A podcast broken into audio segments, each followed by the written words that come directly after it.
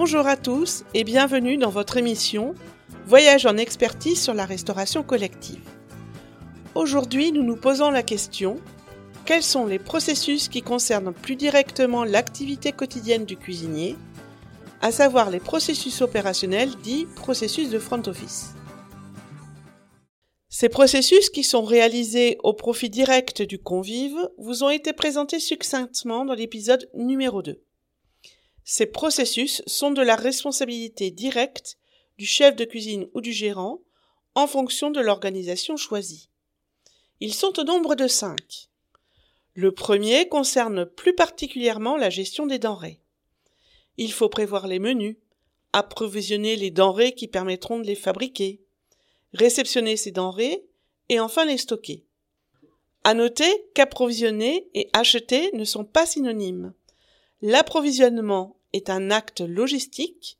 On fait parvenir un bien d'un point A à un point B. L'achat, lui, s'attachera à définir les caractéristiques et le prix du bien acheté.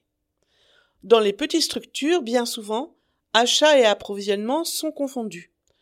Dans les structures plus importantes, seul l'approvisionnement est à la charge du cuisinier.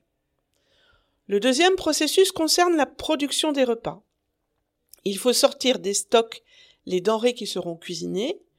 Il faut ordonnancer le travail en cuisine, c'est-à-dire suivre la progression des recettes, on parle de plan de production, jusqu'à l'envoi des repas qui sera différent en fonction du type de production retenu. Liaison directe lorsque la cuisine est faite sur place, liaison froide ou liaison chaude. Le troisième processus concerne la distribution des repas, c'est-à-dire le service.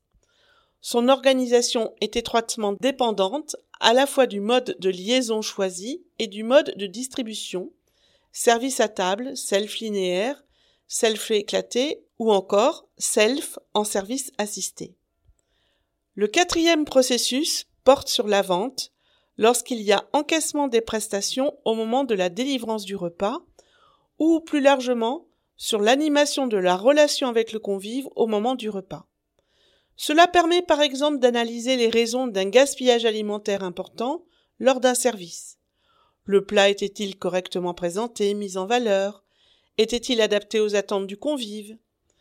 Les échanges au moment du service entre le cuisinier et le convive, et le cas échéant les encadrants, sont indispensables pour corriger le tir en cas de difficulté. Le cinquième processus, enfin, concerne le nettoyage, la maintenance et l'entretien du restaurant. Ce processus est souvent jugé ingrat, mais il est pourtant indispensable à la réouverture du restaurant, qui survient parfois seulement quelques heures après la fin des processus précédents. J'espère que cet épisode a répondu à vos attentes.